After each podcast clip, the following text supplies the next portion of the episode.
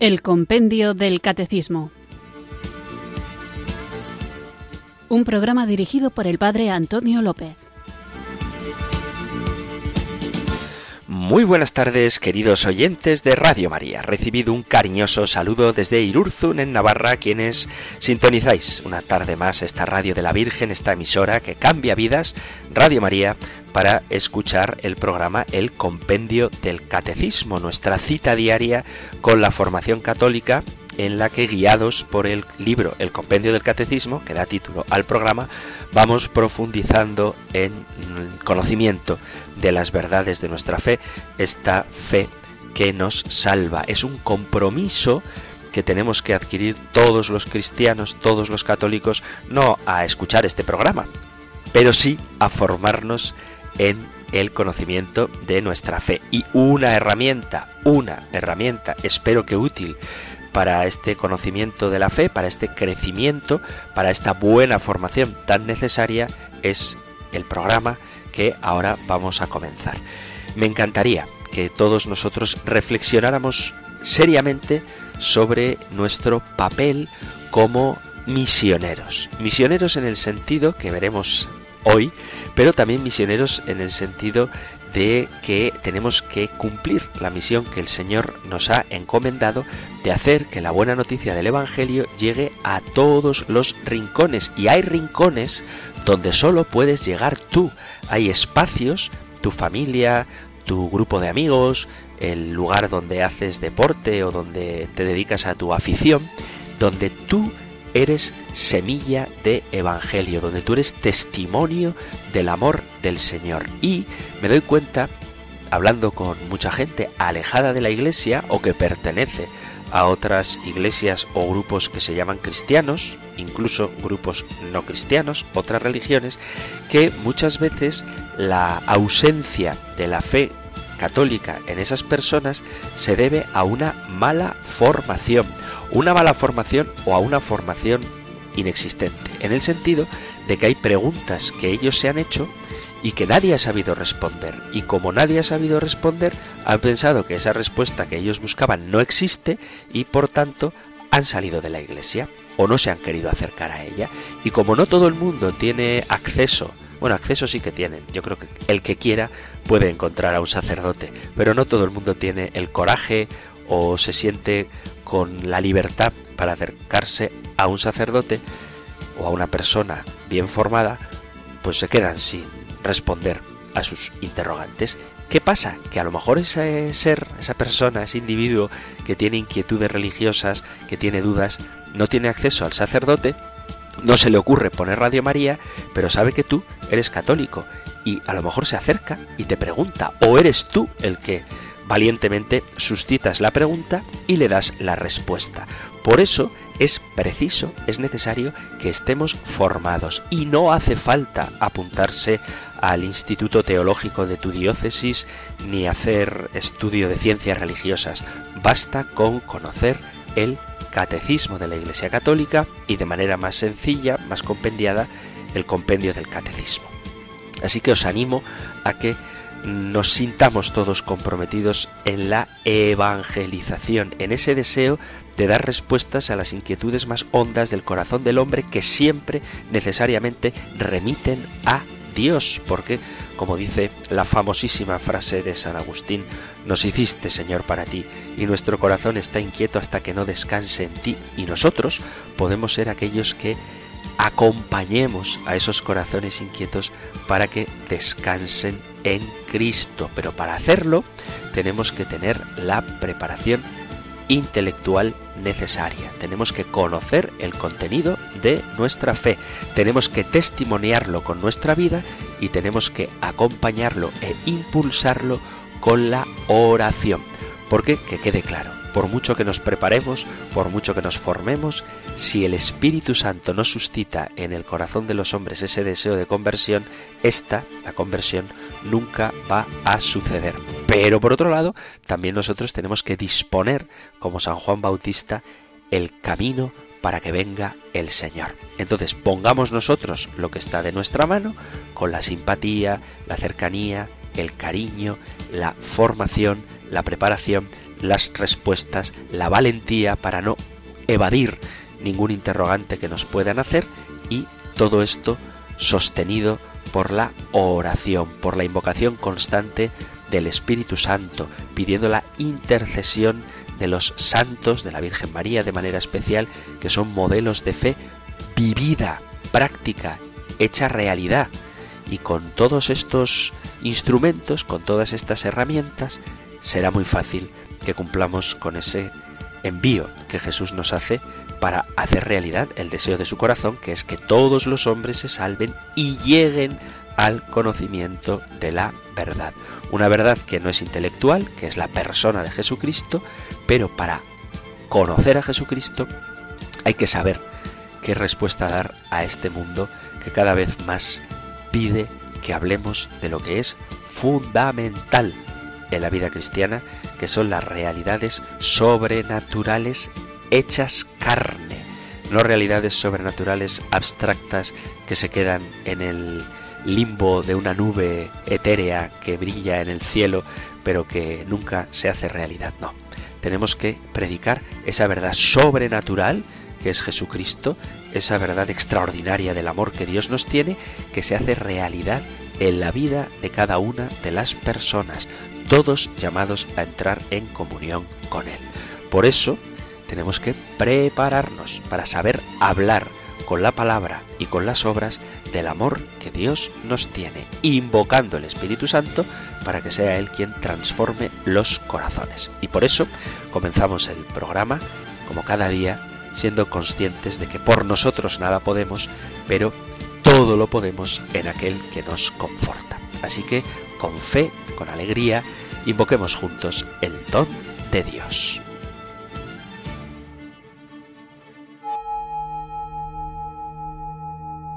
Ven Espíritu,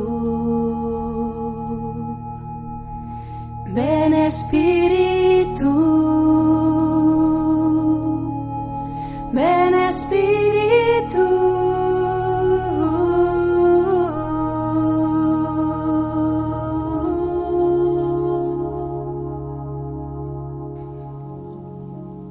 Padre de bondad, tú eres rico en amor y misericordia que nos enviaste a tu Hijo Jesús para nuestra salvación. Escucha a tu iglesia misionera. Que todos los bautizados sepamos responder a la llamada de Jesús. Id y haced que todos los pueblos sean mis discípulos.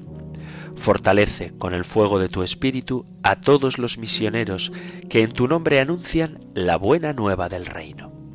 María, Madre de la Iglesia y estrella de la evangelización, acompáñanos y concédenos el don de la perseverancia en nuestro compromiso misionero. Amén.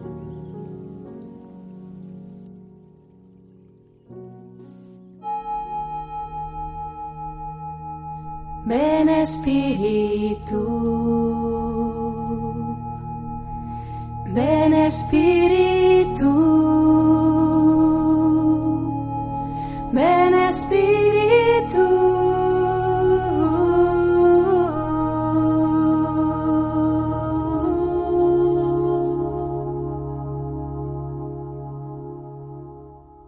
Después de invocar juntos el don del Espíritu Santo, quizá por la introducción, incluso por la oración que acabamos de hacer, podéis intuir de qué vamos a hablar hoy.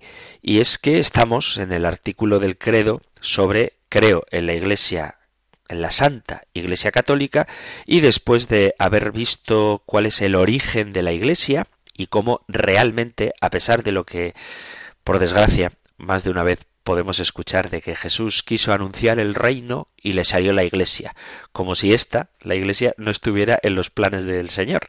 Y ya vimos en el último programa dedicado a las preguntas del compendio del catecismo que efectivamente en la intención de Jesús estaba fundar la iglesia. Y él sí reconocería a la iglesia y él desde luego al volver se encontrará con aquello que él quiso, con aquello que él fundó, con aquello que él ama, como un esposo ama a su esposa, tal y como nos dice la carta de San Pablo a los Efesios.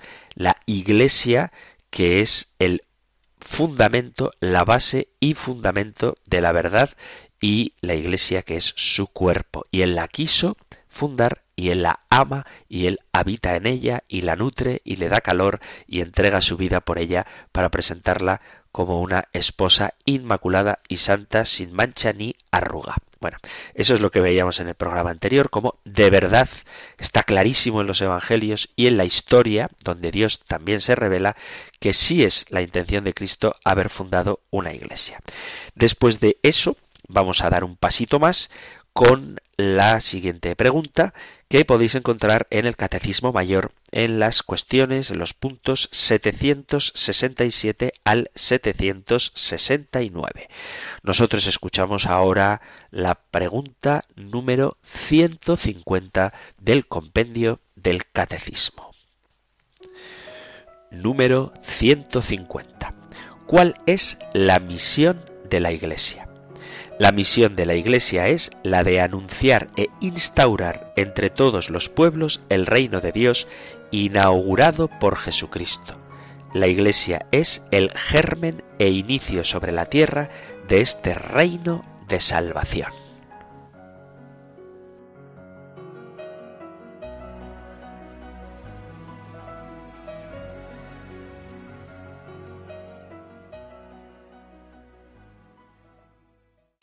Qué interesante es esta pregunta y qué importante la respuesta que damos a cuál es la misión de la Iglesia porque nos habla de nuestra propia identidad. Y vamos a ver la misión de la Iglesia a la luz de la predicación y de la vivencia de Jesús.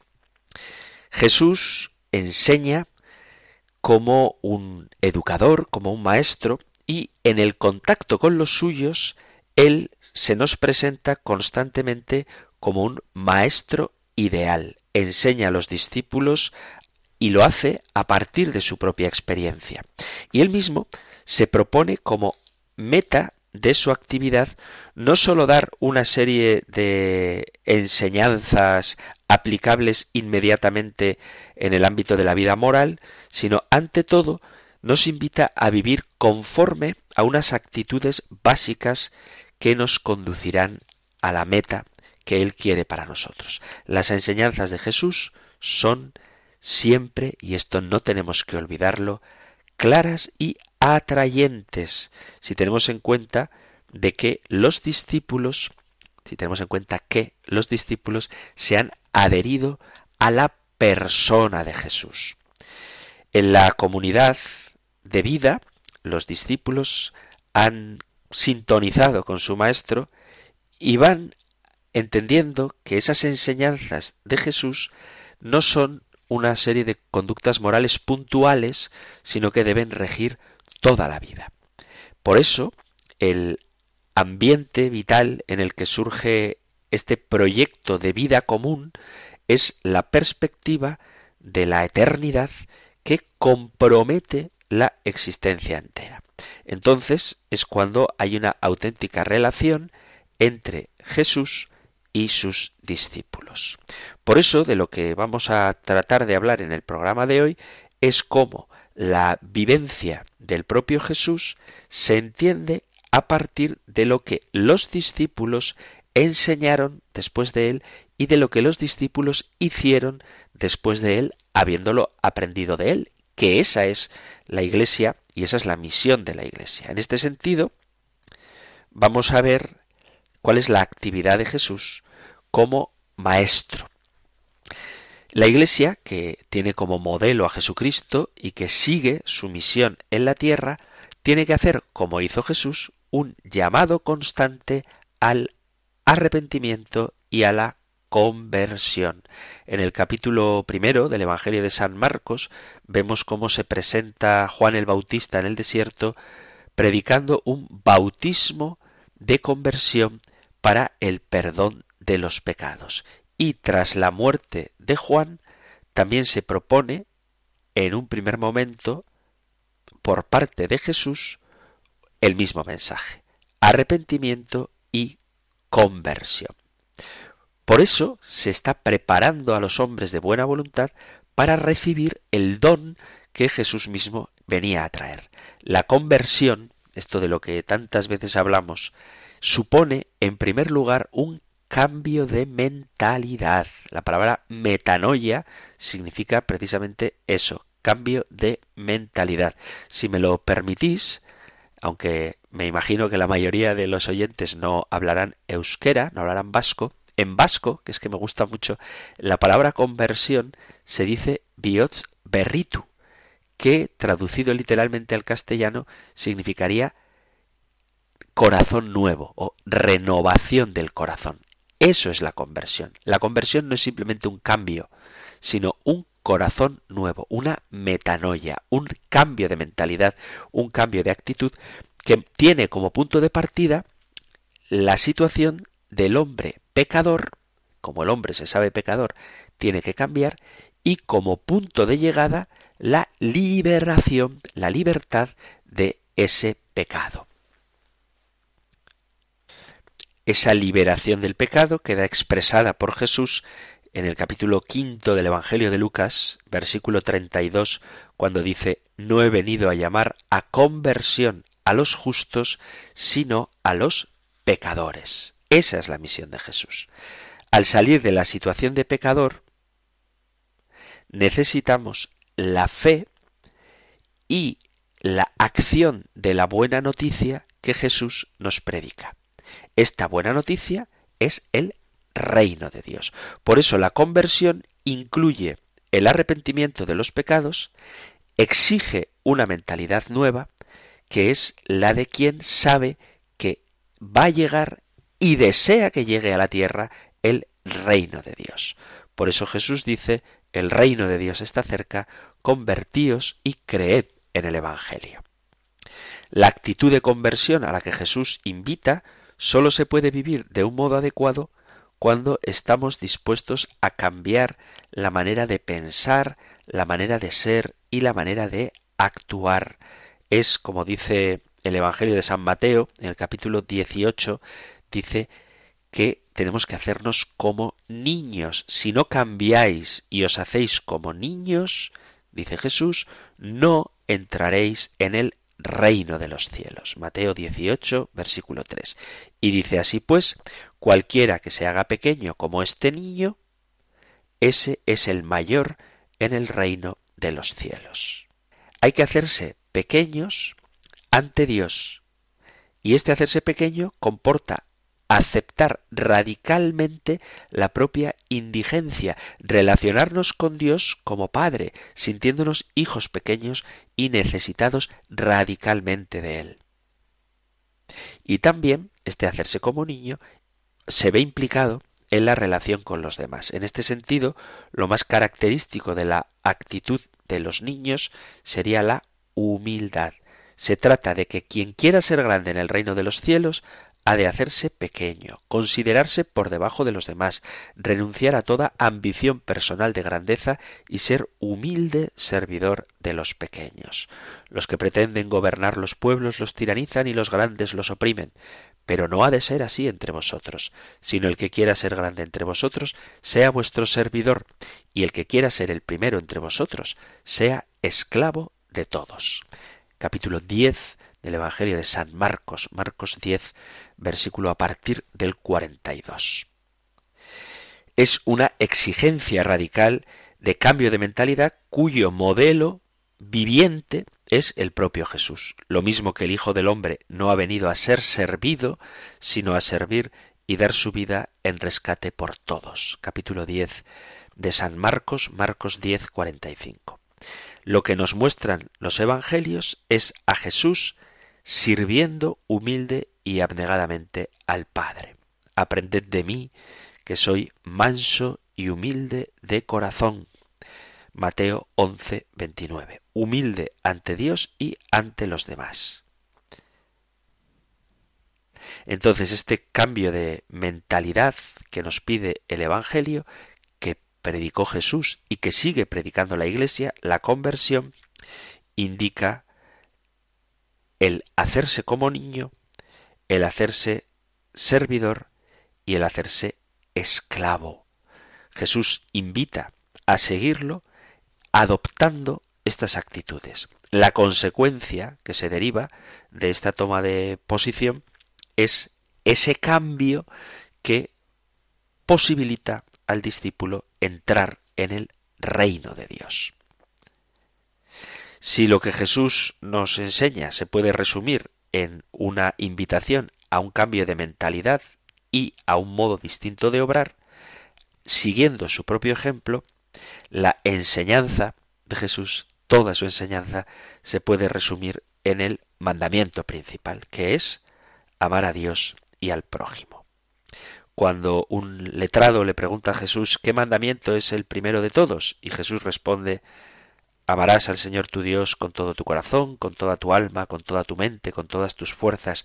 Y el segundo es este, amarás a tu prójimo como a ti mismo. No hay mayor mandamiento que estos. Jesús está expresando la grandeza de lo que supone entrar en la iglesia. Cuando el letrado, el escriba, le dice que efectivamente esos son los mandamientos más importantes, Jesús le dice, no estás lejos del reino de Dios. Capítulo 12 de San Marcos, Marcos 12, 28. O también lo tenéis en el capítulo 10 de San Lucas a partir del versículo 25. El amor a Dios y al prójimo, en esta admirable unión de los preceptos del capítulo 6 del Deuteronomio y del capítulo 19 del Levítico, es colocado por Jesús en la puerta de entrada al reino de Dios para discernir quién es el verdadero discípulo. Y en ese contexto, precisamente, del capítulo 10 del Evangelio de San Lucas, cuando explica Jesús cuál es el mandamiento principal, es donde encontramos la preciosa y famosa parábola del buen samaritano. Jesús viene a decir con estas palabras que los innumerables preceptos y decretos que habían llegado a multiplicarse de la ley de Moisés, se resumen, o mejor dicho, son válidos solamente aquellos que se adecúan al doble mandamiento de amar a Dios y al prójimo, porque toda la ley y los profetas dependen de esto. Leo capítulo 22 de San Mateo, Mateo 22 desde el versículo de desde el 34. Mas los fariseos, al enterarse de que había tapado la boca a los saduceos, se reunieron en grupo, y uno de ellos le preguntó con ánimo de ponerle a prueba Maestro, ¿cuál es el mandamiento mayor de la ley? Él le dijo Amarás al Señor tu Dios con todo tu corazón, con toda tu alma y con toda tu mente. Este es el mayor y primer mandamiento de todos. El segundo es semejante a este amarás a tu prójimo como a ti mismo. De estos dos mandamientos penden toda la ley y los profetas. Entender esto es prácticamente entrar ya en el reino de los cielos. Además, si el mandamiento es este, el programa ideal para cumplirlo lo constituye el preciosísimo, ojalá que lo leyéramos todos los días, Sermón de la Montaña. Y de manera más concreta, las bienaventuranzas. ¿Por qué? Cuando ha habido ese cambio de mentalidad, ese berritu, ese corazón nuevo, esa metanoia, y se cambia la manera de proceder y de ser, y nos comportamos como niños, como siervos, como esclavos, la realización práctica de esa actitud fundamental en orden al cumplimiento de los mandamientos son las bienaventuranzas. Cada una de ellas es al mismo tiempo una invitación y una promesa el conjunto tiene todas estas características de una proclamación gozosa del reino de Dios. Es la buena noticia, es el Evangelio. Los que se han puesto decididamente de parte de Jesús tienen que vivir las bienaventuranzas y forman parte de esa invitación a ser ciudadanos del reino. La fidelidad a Jesús debería llevarnos a imitar sus actitudes profundas para alcanzar las promesas de las que hablan las propias bienaventuranzas, ser consolados, heredar la tierra, ser saciados, alcanzar misericordia, ver a Dios, llamarnos hijos de Dios. Estos son diversas maneras de afirmar que el que vive su vida de discípulo conforme a las actitudes de las bienaventuranzas participará del dominio que Dios instaura en el universo por medio de su Hijo, porque de ellos es el reino de los cielos. Las bienaventuranzas las tenéis en el capítulo quinto del Evangelio de San Mateo. Y Jesús educa en esas actitudes básicas, abre la mente del discípulo al ideal de la vida evangélica y lo pone a nuestro alcance para que lo hagamos realidad en nuestra vida. Enseña Jesús a orar a sus discípulos con esa oración que confío que todos recitamos al menos una vez al día, aunque la mayoría lo hacemos muchas más, lo hacemos en misa, lo hacemos en el rosario, que es el Padre nuestro. La estructura del Padre nuestro nos adelanta ya lo que es el centro de atención de la enseñanza de Jesús. Dios y los hombres. El cielo, el Padre del cielo, hágase tu voluntad en el cielo, y la tierra, hágase tu voluntad en el cielo como en la tierra. No quiero entretenerme ahora, aunque me encantaría hacerlo, en el Padre nuestro, pero sí que sería interesante. Hay una parte del Catecismo de la Iglesia y del compendio del Catecismo bastante más adelante donde profundizaremos en esto. Pero os recuerdo que estamos hablando de cuál es la misión de la Iglesia y la misión de la Iglesia es hacer presente el reino de Dios. Ese reino de Dios que se expresa en una conversión, en un cambio de mentalidad y en un cambio de obrar. Ese nuevo ser y ese nuevo obrar se expresa en las bienaventuranzas que proponen unas actitudes y unas promesas. Y como entramos nosotros a la recepción del cumplimiento de esas promesas es haciéndonos hijos de Dios. Y la expresión con que nosotros nos dirigimos a nuestro Padre, tal y como nos enseñó Jesús, es el Padre nuestro. Pero vamos a hacer una pequeña pausa musical y seguimos interpretando la Iglesia como el reino de Dios. Pero antes, como digo, una pequeña pausa musical.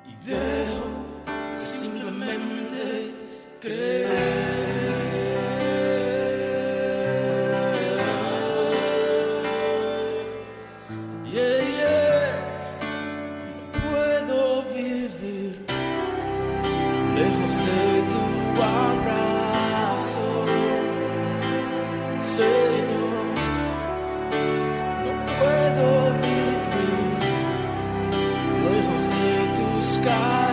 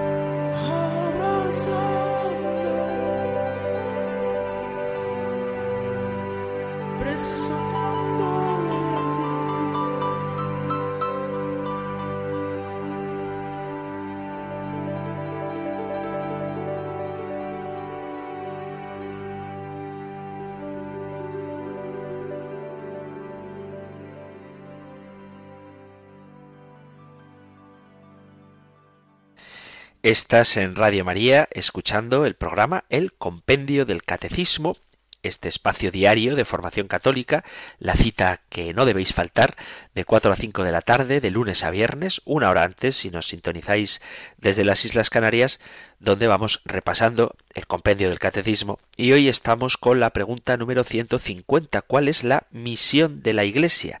La misión de la Iglesia, lo leo porque es muy corta la respuesta, es la de anunciar e instaurar entre todos los pueblos el reino de Dios inaugurado por Jesucristo. La Iglesia es germen e inicio sobre la tierra de este reino de salvación. Lo que hace la Iglesia es lo mismo que hace Jesucristo, que es invitar a la conversión, que significa un cambio de mentalidad, un cambio de actitud en la que ya no tratamos de dominar, sino de hacernos siervos los unos de los otros, viviendo las bienaventuranzas y relacionándonos con Dios tal y como Jesús nos ha enseñado a hacer, que es como hijos suyos, y por eso recitamos cada día el Padre nuestro. Continuamos con nuestro programa viendo cuál es la pretensión de Jesús, que es el reino de Dios. tengo que volver a remitiros a programas anteriores del compendio del catecismo para poder comprender bien de lo que estoy hablando. A medida que vayamos avanzando en el compendio, es más normal que os remita a los números anteriores porque, como ya he expresado más de una vez, esto está muy bien estructurado, es muy pedagógico y las verdades de fe se asientan unas sobre otras. Entonces, en la pregunta número 107, cuando estábamos hablando de la vida pública de Jesús, después de haber meditado su vida oculta, y haber hablado de la gran manifestación, de la teofanía de Jesús en el Jordán, de Jesús no, de Dios Padre, Hijo y Espíritu Santo, la gran teofanía de Dios en el Jordán, veíamos la frontera entre la vida privada y la pública, que era el bautismo de Jesús y las tentaciones en el desierto, cuando ya sale a predicar y anuncia el reino de Dios. Así que la pregunta número 107 del compendio del catecismo dice, ¿quién es invitado a formar parte del reino de Dios anunciado y realizado por Jesús? Dice, Jesús invita a todos los hombres a entrar en el reino de Dios, aun el peor de los pecadores es llamado a convertirse y aceptar la infinita misericordia del Padre. El reino pertenece ya aquí en la tierra a quienes lo acogen con corazón humilde, a ellos les son revelados los misterios del reino de Dios. Y cuando hablábamos de esta pregunta 107, que seguro que os suena a lo que hemos venido diciendo en la primera parte del programa de hoy, antes de la pausa musical, se hablaba también, dedicaba un ratito a ver cómo se puede identificar el reino de Dios con su iglesia y cómo la misión de la iglesia, como la misión de Jesús, es hacer presente el reino de Dios, que repito, lo mismo que el reino se identifica con Cristo, Él ya está aquí, también la Iglesia se identifica con el reino. Entonces, siendo que el tema del reino es la clave de interpretación de las principales enseñanzas de Jesús, descubrimos algo muy importante, y es que hay una intención de Jesús de identificar el reino con su propia persona. Él es el heraldo, el anunciador, el realizador y el reino mismo de Dios entre los hombres. Y por eso la Iglesia, que es su cuerpo, tiene la misma misión que Cristo. La buena noticia de la salvación de Dios ha sido objeto del anuncio por parte de los profetas del Antiguo Testamento. Podemos leer, por ejemplo, al profeta Isaías en el capítulo 40, cuando dice Isaías 49. Súbete a un alto monte, alegre mensajero para Sión, clama con voz poderosa, alegre mensajero para Jerusalén, clama sin miedo. Di a las ciudades de Judá, ahí está vuestro Dios. Ese mismo reino que predica Juan el Bautista, leo capítulo 3 del Evangelio de San Mateo, dice, por aquellos días aparece Juan el Bautista proclamando en el desierto de Judea, convertíos porque ha llegado el reino de Dios. Este es aquel de quien habla el profeta Isaías cuando dice, voz del que clama en el desierto, preparad el camino del Señor, enderezad sus sendas. Y a partir de la muerte de Juan el Bautista, es Jesús mismo quien comienza a ejercer como anunciador de ese reino de Dios. Dice el Evangelio de San Marcos capítulo 1 versículo 14, después que Juan fue entregado, marchó Jesús a Galilea y proclamaba la buena nueva de Dios. El tiempo se ha cumplido y el reino de Dios está cerca. Convertíos y creed en la buena nueva. Pero hay una diferencia entre el modo de proclamar de Isaías y el modo de proclamar de Juan Bautista y el modo en que lo hace Jesús. Es un nuevo modo de enseñar porque él enseña con autoridad, como dice el capítulo 1 de San Marcos, versículo 27. Jesús habla en nombre de Dios, pero acompañaba sus palabras con una serie de signos. Dice el capítulo cuarto del Evangelio de San Mateo, Mateo 4:23, recorría Jesús toda Galilea, enseñando en las sinagogas, proclamando la buena noticia del reino y sanando toda enfermedad y toda dolencia en el pueblo. Pero, además de hablar en nombre de Dios, Jesús habla también en nombre propio. Aquí tenéis el capítulo 5, el capítulo 6 y el capítulo 7 del Evangelio de San Mateo, el Sermón de la Montaña, donde Jesús no es simplemente un mensajero, sino que es Él el que tiene la autoridad y es Él el que da cumplimiento a la promesa del Padre.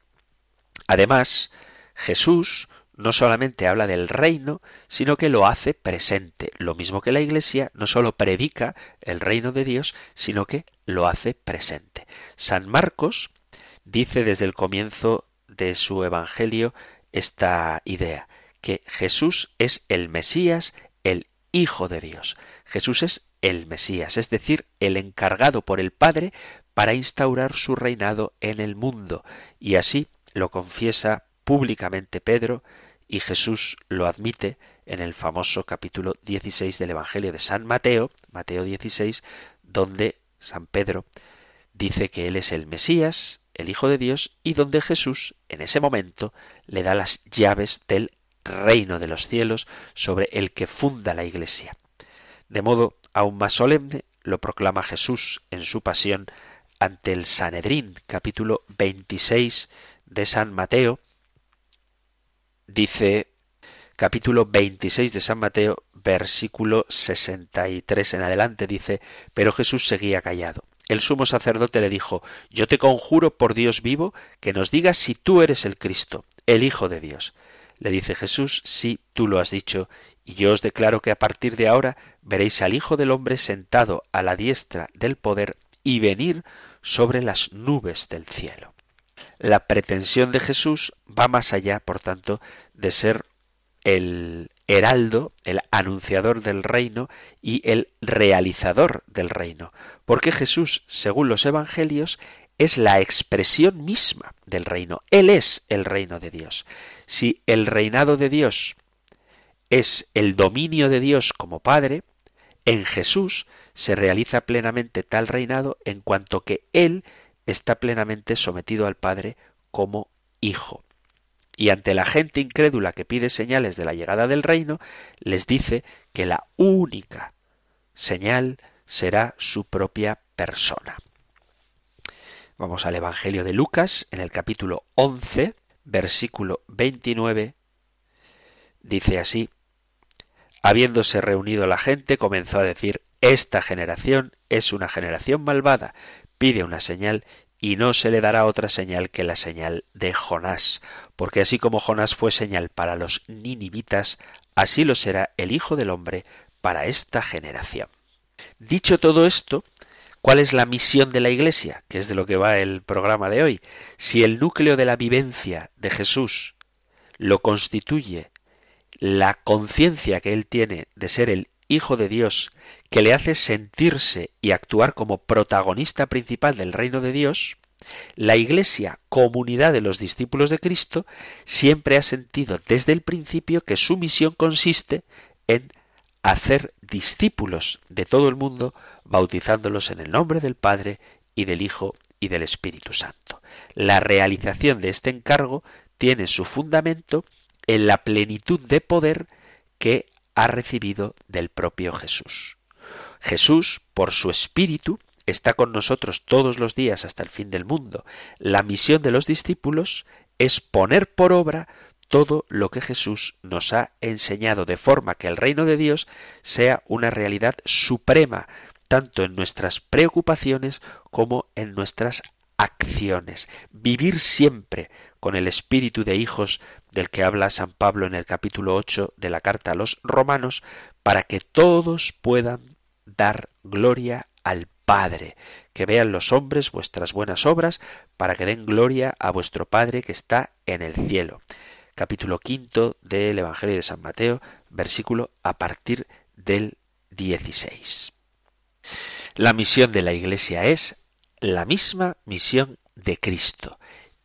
Y anunciad, que es lo que Jesucristo hizo y lo que Él mandó que hiciéramos. Este es el objetivo que además se reaviva continuamente por la celebración de la liturgia, especialmente de la Eucaristía, que acordaos que termina siempre con un envío. La expresión podéis ir en paz que utilizamos ahora es la mala traducción del ite misa es, que viene a significar literalmente idos, ite, el envío está hecho. Misa, de ahí viene misiva, misionero. Eso significa, cuando participamos en la Eucaristía, las últimas palabras que dirige el sacerdote nos recuerdan el mandato de Jesús en el final del Evangelio de San Mateo, Mateo 28, 19, donde dice, id.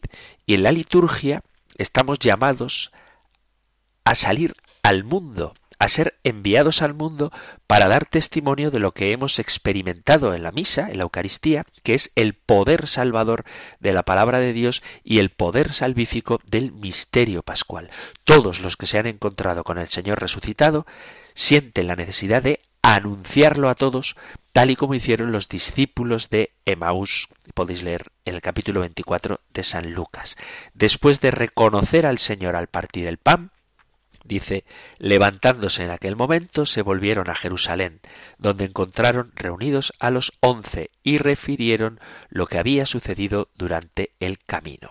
En el versículo 33 encontráis esta frase de la Sagrada Escritura. Tenemos que estar vigilantes y preparados para reconocer el rostro de Jesús y correr a nuestros hermanos para llevarles ese gran anuncio. Hemos visto al Señor y de anunciar a todos los destinatarios del anuncio del Evangelio son todos los pueblos. La Iglesia es, por su propia naturaleza, misionera. ¿Cuál es la misión de la Iglesia? Pregunta el Catecismo, el compendio del Catecismo.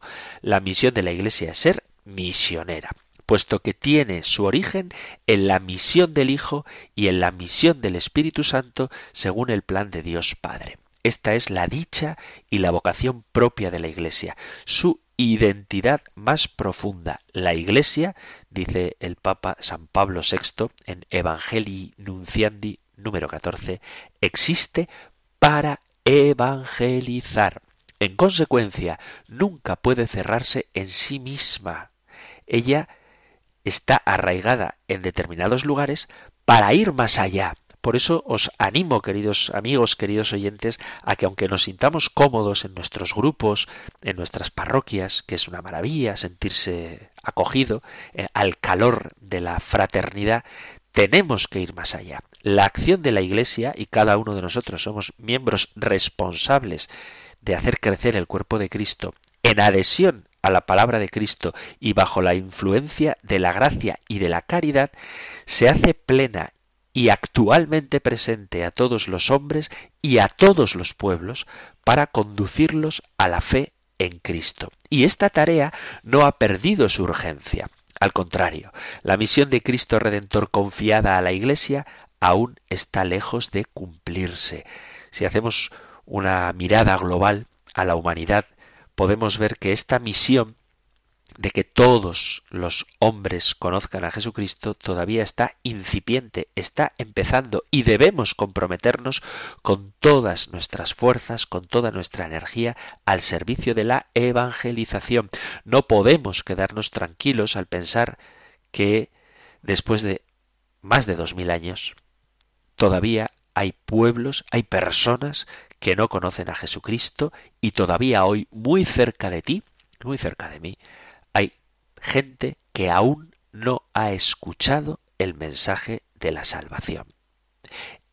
Más podríamos decir que desafortunadamente crece el número de aquellos que, aun habiendo recibido el anuncio del Evangelio, o lo han olvidado, o lo han abandonado, o no se reconocen en la Iglesia. Muchos ambientes, también en sociedades tradicionalmente cristianas, son hoy contrarios a abrirse a la palabra de la fe.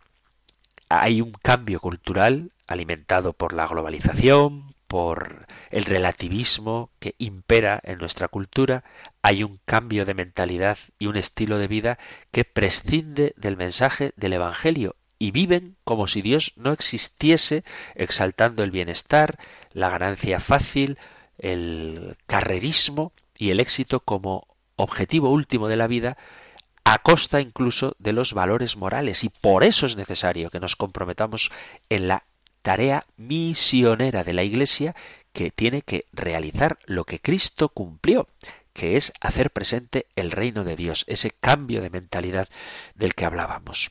La misión universal implica a todos, implica todo e implica siempre. El Evangelio no es un bien exclusivo para quienes lo hemos recibido, sino que es un don que debemos compartir, una buena noticia que hay que comunicar. Y este don es para nosotros un compromiso que es adquirido por todos, no solo por algunos, no solo por los sacerdotes, las religiosas o los voluntarios de Radio María, sino por todos los bautizados, que según dice el apóstol Pedro en el capítulo 2, somos linaje escogido, nación santa, pueblo adquirido por Dios para proclamar sus grandes maravillas. Primera carta de Pedro, capítulo 2, versículo 9. Y en ello debemos implicar todas las actividades, la atención y la cooperación en la obra evangelizadora de la Iglesia en el mundo no puede limitarse a algunos momentos o algunas ocasiones especiales. Tampoco puede considerarse como una de las tareas pastorales. La dimensión misionera de la Iglesia es esencial y por tanto debe tenerse siempre presente. Por lo tanto, los bautizados de forma individual como las comunidades de la Iglesia tenemos que interesarnos no de modo esporádico y ocasional en la misión, sino de modo constante como lo propio del modo de vida cristiano tenemos que tomar conciencia de que estamos llamados a evangelizar siempre a todos y todos estamos en esta tarea. Por eso tenemos que sentirnos responsables de la misión de la Iglesia. Cada cristiano es constructor de comunión, de paz y de la solidaridad que Cristo nos ha dado y todos debemos colaborar en la realización del plan salvífico de Dios para la humanidad. Es verdad que tenemos retos, pero tenemos que caminar junto a los demás porque la misión es parte integrante de este camino de vida cristiana. Aunque es verdad que llevamos este tesoro en vasijas de barro, no podemos guardárnoslo para nosotros solos. Tenemos que reavivar en cada uno de nosotros el deseo y la alegría de ir al encuentro de la humanidad, llevando a todos a Cristo. El Señor dice, id, bautizad y enseñad. Y es verdad que la mayoría de los cristianos hemos recibido enseñanza, y enseñamos, este programa enseña, los catequistas enseñan, es verdad que la Iglesia bautiza, administra los sacramentos, es muy importante hacerlo, pero tenemos que poner el acento en el id, id, salid al encuentro de la humanidad llevando a todos a Cristo. De manera especial, aquellos que más lo necesitan, que son quienes carecen de un sentido pleno para sus vidas. Queridos amigos, queridos oyentes, hubiera querido seguir hablando de este tema que es muy interesante, pero se nos ha acabado el tiempo. Me da la sensación de que es corto, pero tengo el consuelo de que este programa lo podemos seguir tratando cada día este programa y este tema, porque seguiremos hablando de la Iglesia. Si hay algo que queráis compartir, añadir, preguntar, testimoniar, cualquier cosa que queráis decir en este espacio, guarda para vosotros un tiempo y por eso pone a vuestra disposición el correo electrónico compendio arroba radiomaria.es, compendio arroba radiomaria.es y el número de teléfono para WhatsApp. Sabéis que podéis enviar un mensaje de texto o dejar un audio 668 594 383 668 594 383 o compendio arroba radiomaria.es. Agradezco mucho vuestras intervenciones, así que con ansia las espero. Vamos a terminar como cada día recibiendo la bendición del Señor. El Señor te bendiga y te guarde, el Señor ilumine su rostro sobre ti y te conceda su favor, el Señor te muestre su rostro y te conceda la paz. Muchísimas gracias por estar ahí Gracias por escuchar el compendio del catecismo y si queréis volveremos a encontrarnos en un próximo programa. Un fuerte abrazo.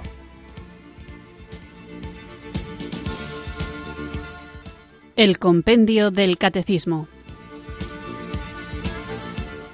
Un programa dirigido por el padre Antonio López.